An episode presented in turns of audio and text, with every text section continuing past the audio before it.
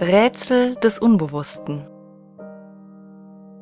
Ein Podcast zur Psychoanalyse und Psychotherapie. Folge 71. Die Geschichte der Psychoanalyse in Deutschland. Erster Teil. Die bürgerliche Gesellschaft und ihre Abgründe. Jede Gesellschaft bringt auch ihre eigene Psychologie hervor. An der Geschichte der Psychoanalyse in Deutschland lässt sich untersuchen, wie eng Psychologie und Psychotherapie mit politischen Ideologien und gesellschaftlichen Konflikten verbunden sind, bis zum heutigen Tag.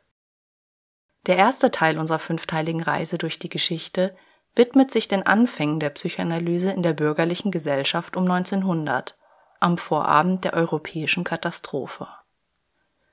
Das Skript zu dieser Folge sowie viele weitere Bonusinhalte zum Beispiel Bonusfolgen und eine Gesprächsreihe über bekannte Psychoanalytiker, findet ihr auf unserer Förderplattform Patreon.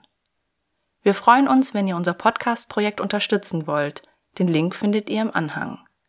Auch mit einer positiven Bewertung bei eurem Podcast-Anbieter oder einem kurzen Kommentar könnt ihr den Podcast unterstützen. Sollte die berühmte Bemerkung William Shakespeares, dass man in seinem Leben mancherlei Rollen spielt, auch für psychotherapeutische Schulen zu treffen, so gäbe die Psychoanalyse hier sicherlich ein gutes Beispiel ab. Psychoanalyse hat in ihrer über 100-jährigen Geschichte wahrlich manche Rolle gespielt, manchmal mehrere zur gleichen Zeit. Die Psychoanalyse ist schließlich nicht nur ein therapeutisches Verfahren, sondern auch ein Teil der Kulturgeschichte, gewissermaßen eine der einflussreichsten Antwortversuche der Moderne auf die Frage, wer wir sind was uns bewegt und woher wir kommen. Wenn wir uns in dieser Folge mit der Geschichte der Psychoanalyse im deutschsprachigen Raum beschäftigen, wollen wir nicht nur die historischen Zahlen und Fakten aufzählen, sondern Licht insbesondere auf die oftmals wenig bekannten Seiten werfen. Welche Rolle spielte die Psychoanalyse im Nationalsozialismus? Wie war ihre Stellung in der DDR? Welchen Einfluss hatte sie auf die Politik und Menschenbilder? Welche Rolle spielt sie in heutigen Debatten? Welchen Beitrag kann sie zu aktuellen gesellschaftlichen Fragen leisten? Auch wenn wir uns für unseren Gang durch die Geschichte Zeit nehmen wollen. Natürlich können wir dabei nur einige Schlaglichter werfen und müssen vieles unerwähnt lassen. Es gibt eine Reihe von ausführlichen Werken zur Geschichte der Psychoanalyse, von denen wir einige als Literaturhinweis in den Anhang der Folge gefügt haben. Explizit möchten wir an dieser Stelle zudem die Zeitschrift Lucifer Armor erwähnen, die sich seit vielen Jahren der Geschichte der Psychoanalyse widmet. Wir folgen in unserer Darstellung der Arbeit des Historikers Anthony Cowders, der in seinem Buch Der Freud-Komplex bestimmte historische Wegsteine markiert, an denen sich das Verhältnis der deutschen Gesellschaft zur Psychoanalyse und zur Psychotherapie gewandelt hat Kauders bezieht sich dabei auf die sogenannte Gefühlskultur einer gesellschaftlichen Epoche, die hierbei den entscheidenden Rahmen bildet. Ein bestimmtes emotionales Klima, in dem bestimmte Konflikte vorherrschen, bestimmte Werte hochgehalten werden. Bildungsbürgerlich solide, rebellisch und unangepasst, sachlich nüchtern, effizient und pragmatisch, moralisch. Jede Gefühlskultur ist zugleich Teil eines Konflikts, jedem aufgewerteten Gefühl entspricht zugleich ein abgewertetes, das oftmals einem politischen Gegner zugeschoben wird, der gerade den Gegenentwurf zum eigenen Selbstbild zu vertreten scheint. Enthemmt und barbarisch, angepasst und opportunistisch, hysterisch, ineffizient und umständlich, unmoralisch oder passiv. Auch wenn gesellschaftliche Konflikte in ökonomischen Begebenheiten gründen, sie werden doch stets im Zeichen von Emotionen ausgetragen, denn nur diese motivieren uns überhaupt dazu, an einer Auseinandersetzung teilzunehmen. Kauders zeigt in seiner Arbeit auf, inwiefern die Psychoanalyse in der deutschen Geschichte hier immer wieder Bezugspunkt war, sei es in der Gestalt einer Idealisierung, sei es in Gestalt einer diffamierenden Abwertung.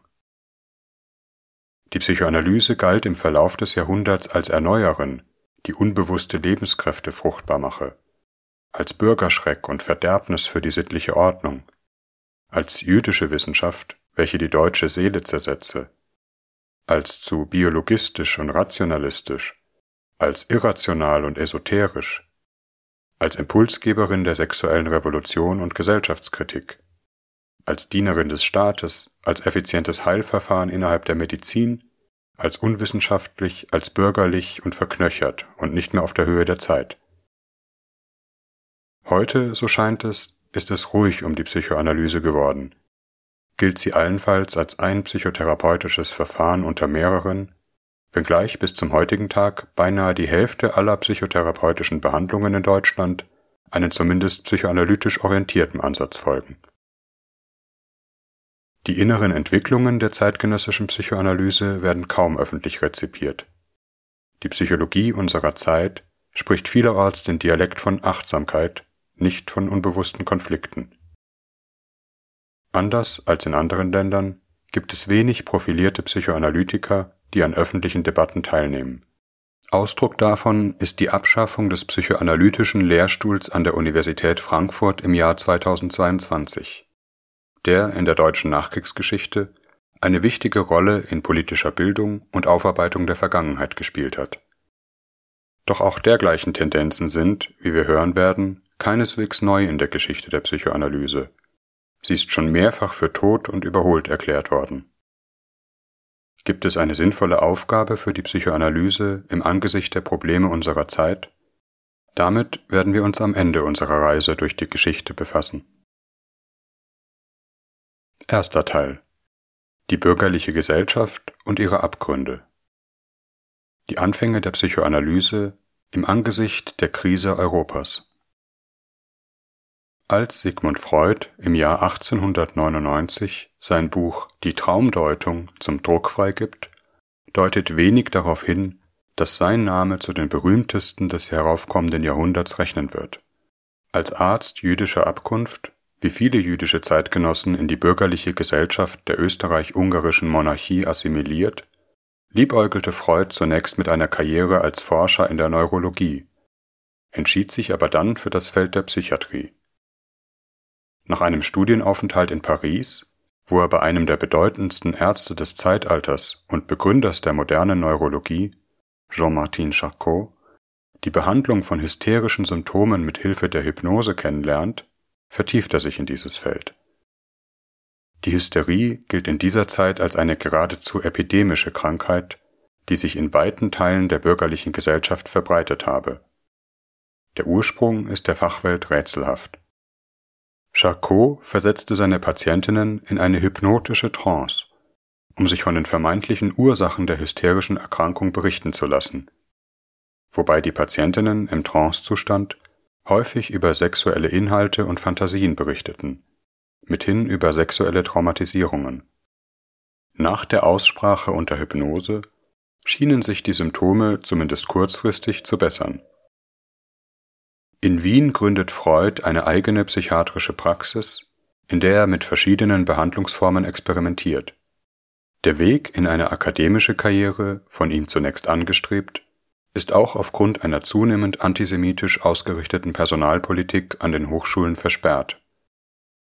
Schließlich gibt Freud die Hypnose auf, da sie keine nachhaltige Symptomlinderung verschafft, und entwickelt eine Behandlungstechnik, die auf einem offenen Gespräch zwischen Arzt und Patient beruht.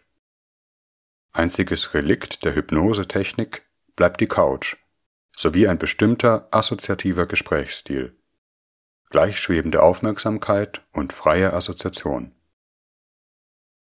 Die Abkehr von der Hypnose und Hinwendung zum Gespräch ist die Geburtsstunde der Psychoanalyse, zugleich der modernen Gesprächspsychotherapie auf der nahezu alle heutigen Psychotherapieformen beruhen. Diese Neuerung war insofern revolutionär, als bis dahin nahezu alle psychiatrischen Behandlungsansätze auf fragwürdigen medizinischen Eingriffen beruhten. Von der Wasserkur über Elektroschocks bis zu Operationen am Gehirn, unter der Annahme, psychische Erkrankungen seien allein auf körperliche Fehlfunktionen oder genetische Störungen, Degenerationen zurückzuführen. Die Notwendigkeit, mit Ausdauer zuzuhören und sich in das hineinzudenken, was die Kranken eigentlich zu sagen versuchen, klang in den Ohren der etablierten Psychiatrie ebenso abwegig wie die Vorstellung, dass ein Gespräch heilsam sein könnte. Aus seiner Erfahrung in der klinischen Arbeit mit Patienten sowie seinem Studium psychologischer und ethnologischer Schriften entwickelt Freud die Psychoanalyse aber nicht nur als Heilverfahren, sondern als eine umfassende Theorie über die menschliche Psyche. Psychoanalyse wird zu dem, was Kauders unter Bezugnahme auf den Wissenschaftstheoretiker Ludwig Fleck einen neuen Denkstil nennt, das heißt eine bestimmte und charakteristische Perspektive auf psychologische Fragen zu blicken. Freud lässt die Bindungen an die akademische Welt fallen, arbeitet und publiziert einsam. Freud spricht von den Jahren seiner Splendid Isolation, großartigen Isolierung. Schließlich zieht er doch zunehmend interessierte Kollegen an. Seine Schriften und der neue Denkstil treffen einen Nerv, werden von Ärzten und Wissenschaftlern, nicht zuletzt aber auch Künstlern und Schriftstellern aufgegriffen, zugleich von der ersten Stunde an angefeindet. Im ersten Jahrzehnt des 20. Jahrhunderts entstehen vier Werke, welche die Grundsäulen von Freuds Psychoanalyse bilden. Die Traumdeutung, die Psychopathologie des Alltagslebens, der Witz und seine Beziehung zum Unbewussten sowie die drei Abhandlungen zur infantilen Sexualtheorie. Letzteres Werk, nicht etwa die Traumdeutung, provozierte die meisten kontroversen Reaktionen und sprengte den Rahmen dessen, was in der bürgerlichen Gesellschaft um 1900 akzeptabel ist. In der Frühphase der Psychoanalyse sind es vor allem vier große Herausforderungen, die Freuds Theorie an die zeitgenössische Kultur stellt, beziehungsweise vier vermeintliche Selbstgewissheiten, die in Frage gestellt sind. Erstens, die menschliche Person ist nicht einheitlich. Es sind stets mehrere in uns, unser Selbst teilt sich in unterschiedliche Anteile. Dabei gibt es keinen absoluten Herrscher in uns selbst, ist das Gefühl, das eigene bewusste Denken sei stets der Urheber unserer Entscheidungen, eine Illusion. In den Worten Freuds, das Ich ist nicht Herr im eigenen Haus. Dies fordert das Selbstbild der bürgerlichen Gesellschaft heraus, die auf der Selbstkontrolle beruht und in gewisser Hinsicht die patriarchale Ordnung auch in die eigene Seele verlegt. Das Ich als der Herrscher über die eigenen Gedanken und Gefühle sozusagen der Patriarch im eigenen Seelenleben, der die Zügel zusammenhält, was zumindest dem männlichen Teil der Gesellschaft zugesprochen wurde.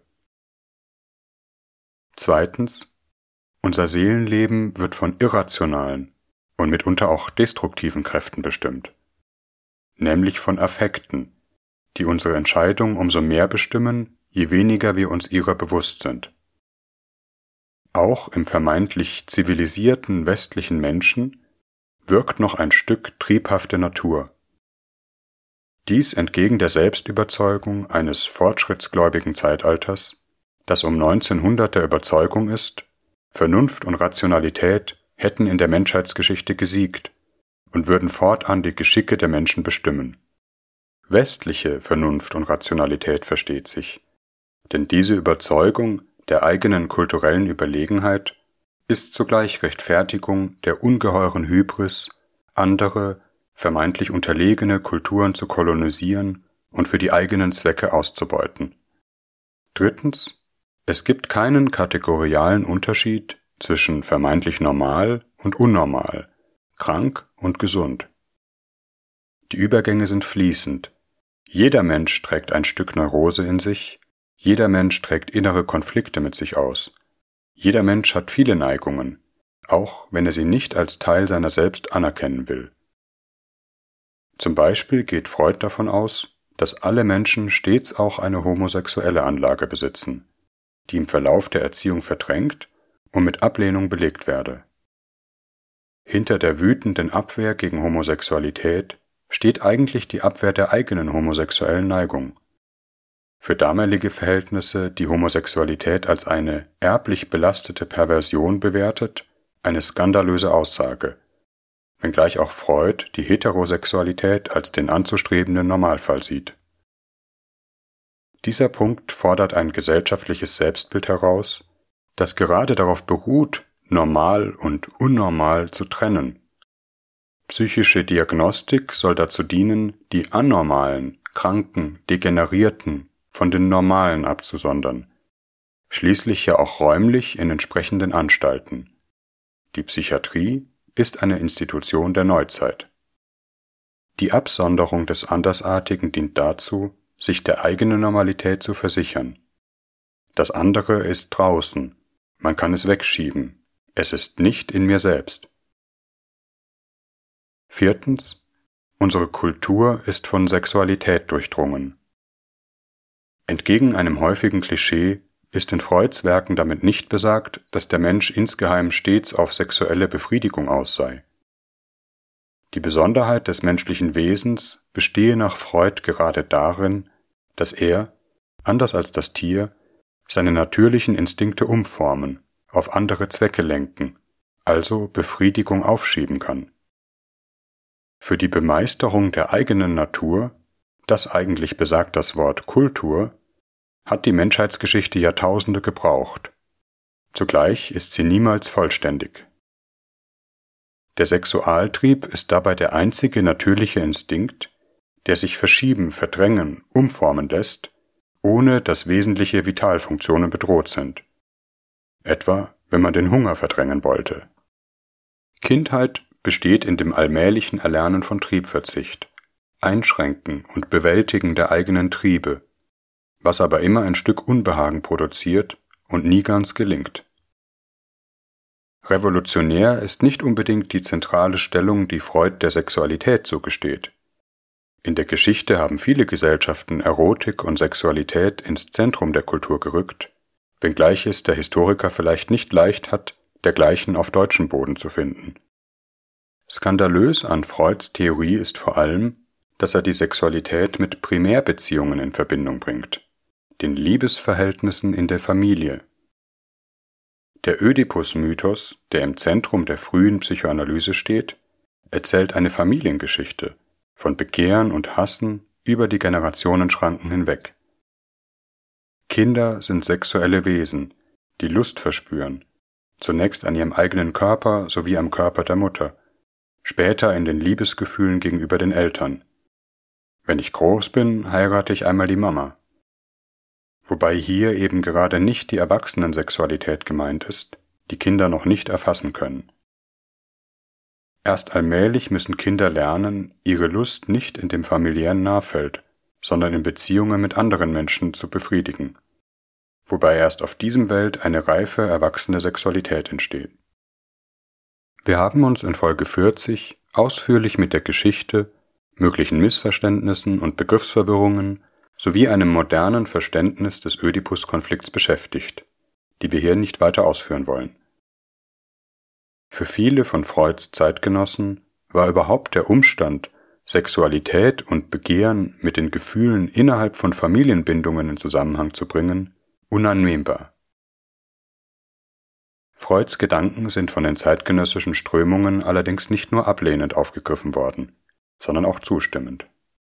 Einige Vertreter der Jugendbewegung, einer der einflussreichsten Strömungen zu Beginn des 20. Jahrhunderts, bezogen sich auf die Theorien Freuds, um die Notwendigkeit einer Befreiung von Sexualität, ein neues Verhältnis der Menschen zu ihrer Körperlichkeit zu begründen.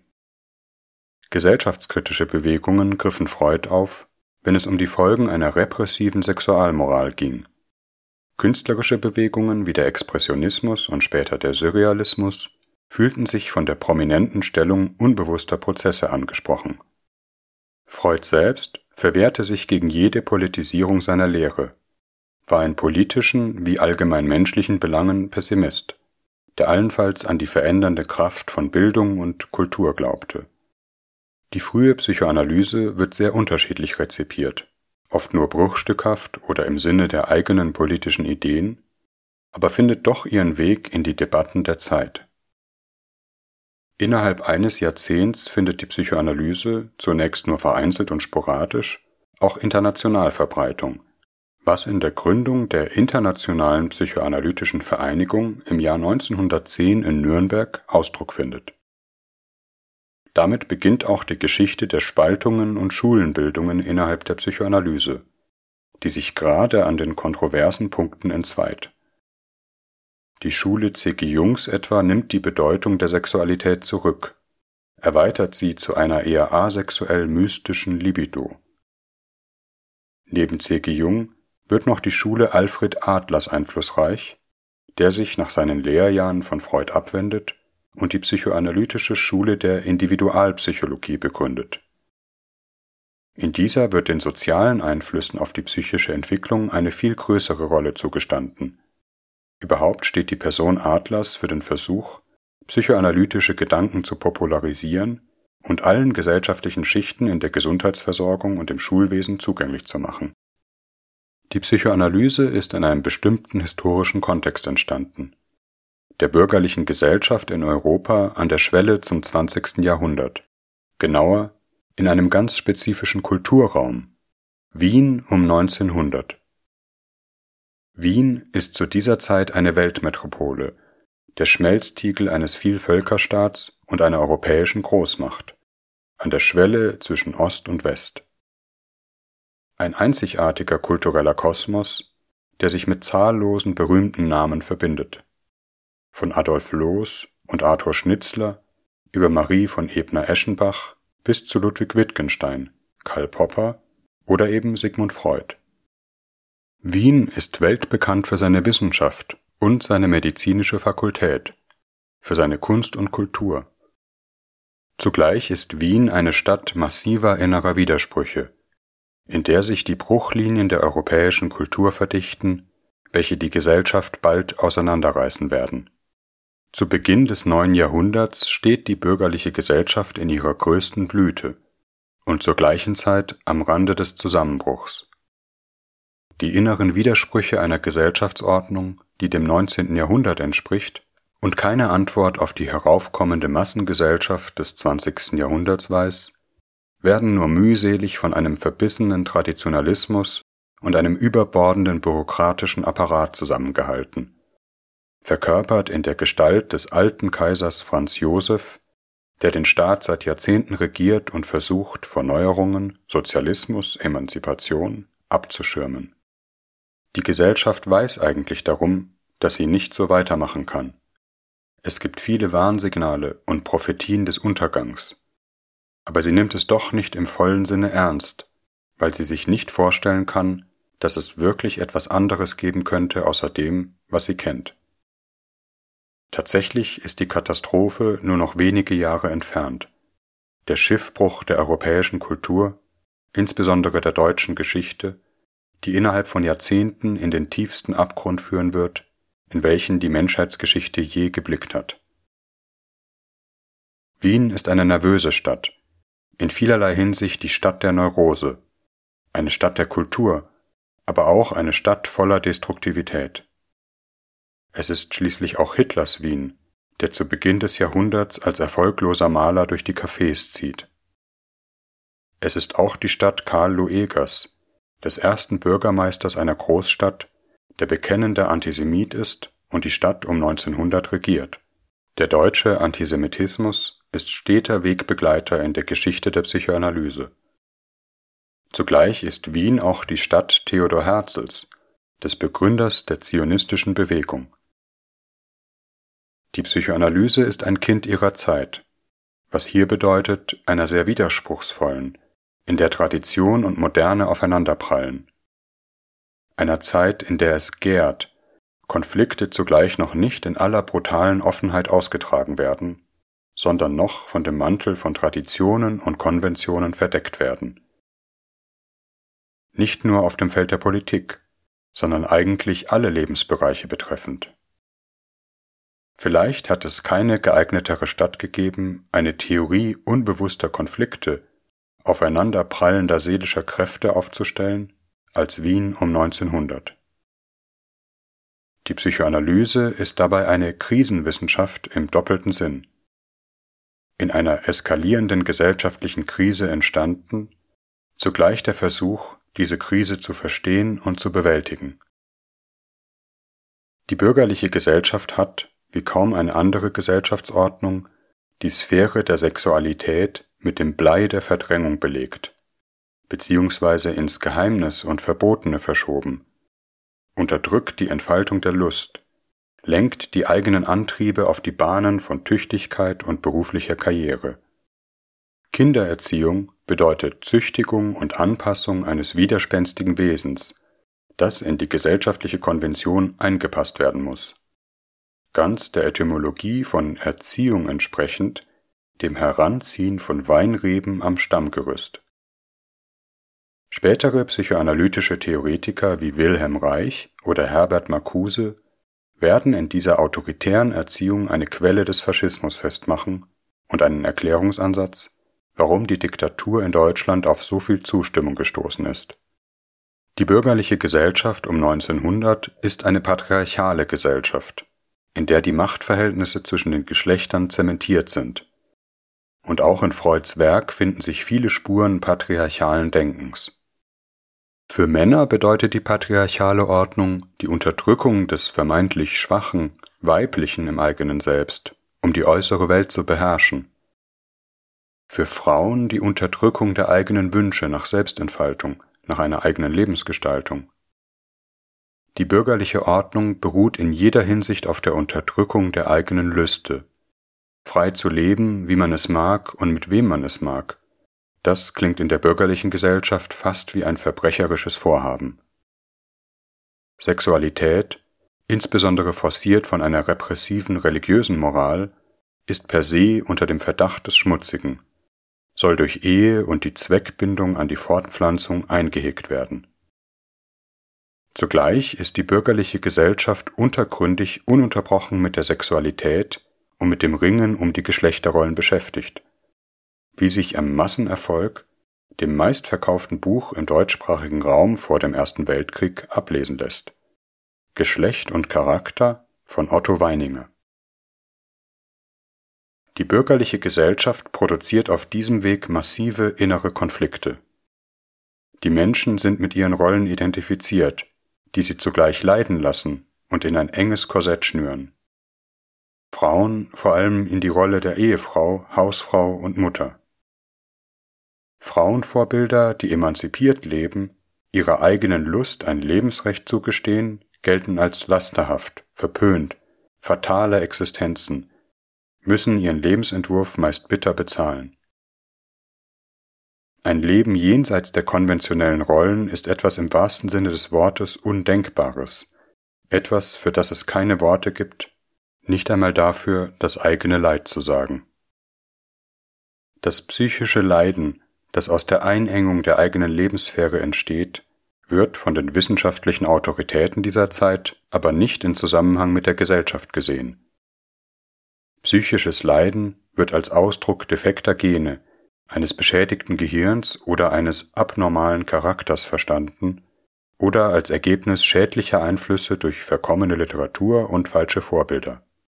Man könnte sagen, die Funktion der zeitgenössischen Psychiatrie besteht geradewegs darin, die gesellschaftlichen Ursprünge psychischen Leidens zu verdecken, indem man psychisches Leiden als eine medizinische Krankheit deklariert, die man mit medizinischen Maßnahmen bekämpfen muss. Auf diesem Weg dient sie letztlich der Festigung der gesellschaftlichen Ordnung. Das, was das Leiden verursacht, darf nicht gesagt werden, denn es hieße, dass es nicht so bleiben kann. Eine der wesentlichen Einsichten Freuds war, dass die Quelle einer psychischen Erkrankung nicht einfach auf eine genetische Anomalie oder einen abnormen Charakter rückführbar ist, sondern mit der eigenen Geschichte, mit dem heimlichen Sehnen und den inneren Widersprüchen zu tun hat. Die Symptome sind nicht sinnlos, sondern sprechen die Sprache eines unverstandenen Leidens. Wie immer man Freuds Thesen bewertet, Sie sind historischen Wandlungen und Revisionen ausgesetzt wie jede Theorie, bleibt dieser Grundsatz doch etwas zutiefst Humanes, das sich über ein Jahrhundert erhalten hat. Der Versuch, Worte für das eigene Leiden zu finden, zu verstehen, was nicht gesagt, nur erlitten werden kann. Über das Verständnis des eigenen Leids entsteht Bewusstsein, erweitern sich die Spielräume des eigenen Ichs und daraus resultiert schließlich eine Veränderung. Fast möchte man sich zu der These versteigen. Wo immer die Psychoanalyse in ihrer Geschichte zu diesem Kern ihrer selbst zurückgefunden hat, hat sie sich wieder verjüngt.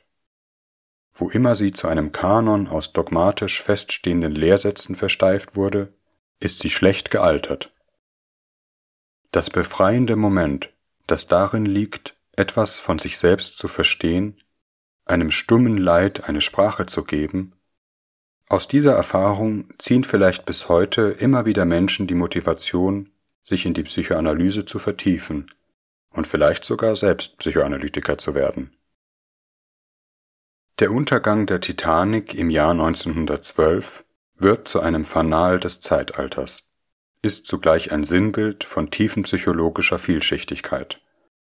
Die Selbstüberschätzung der Moderne, der Glaube an die Allmacht der technischen Rationalität, zerschillt an den unsichtbaren Bergen des Ozeans unter dem sichtbaren Deck. Mit dem Aufprall der Titanic erfährt auch der Glaube Erschütterung, die Natur, und dazu gehört letztlich auch die eigene menschliche Natur, mit Technik und Naturwissenschaft unterwerfen zu können. Mit dem Ausbruch des Ersten Weltkriegs bricht die politische Ordnung und damit die bürgerliche Gesellschaft in Europa zusammen. Der Erste Weltkrieg ist ein Ereignis, das Massenaffekte mobilisiert, einen radikalen Umbruch in der Gefühlskultur zeitigt.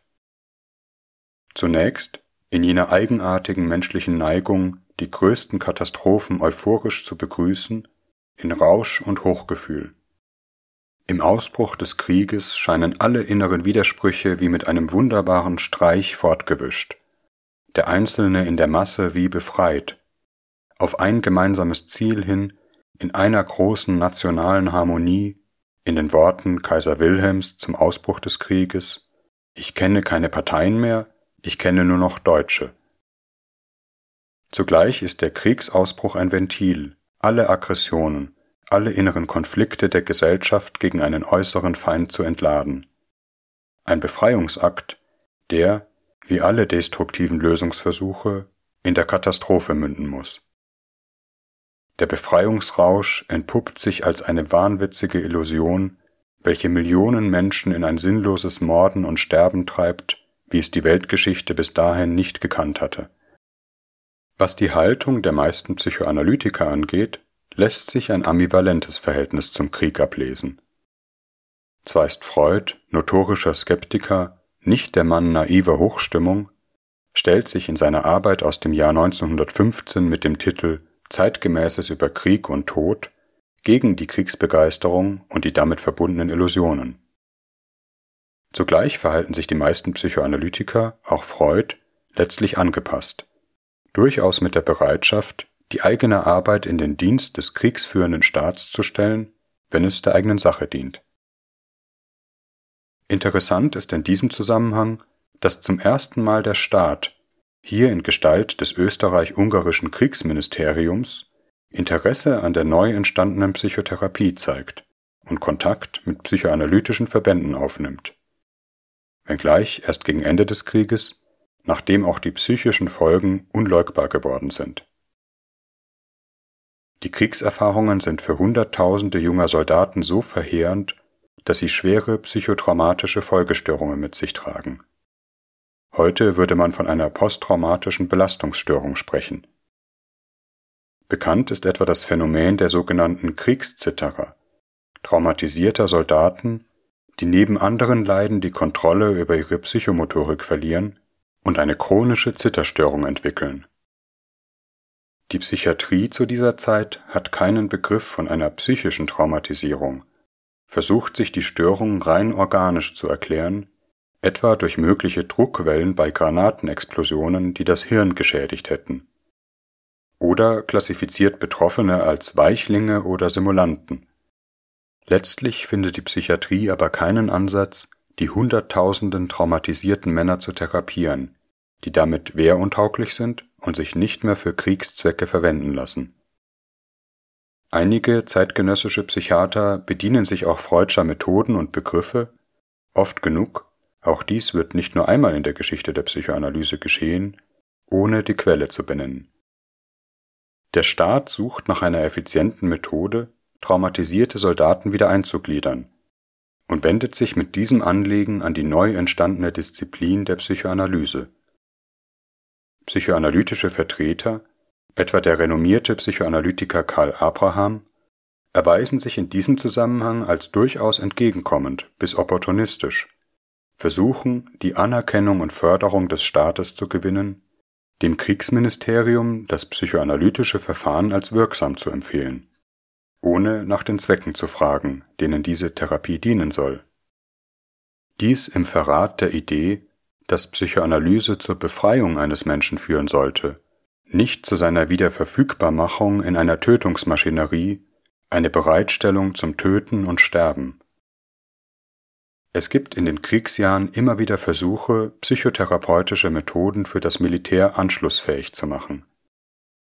Die Psychoanalyse erweist sich schließlich aber, zumindest in ihrer klassischen Form, in den Augen des Kriegsministeriums als zu wenig ressourceneffizient zu aufwendig für den Zweck einer schnellen Mobilmachung großer Menschenmengen, in ihrer methodischen Offenheit, freie Assoziation, gleichschwebende Aufmerksamkeit, zu sehr am Einzelnen und seinem Entwicklungsprozess statt an dem vorgegebenen Staatszweck orientiert.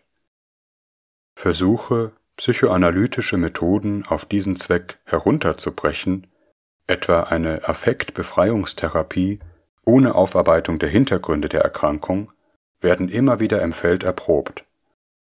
Aufgrund des Kriegsendes 1918 gibt es aber keine systematische Etablierung der Psychoanalyse in der Militärpsychiatrie.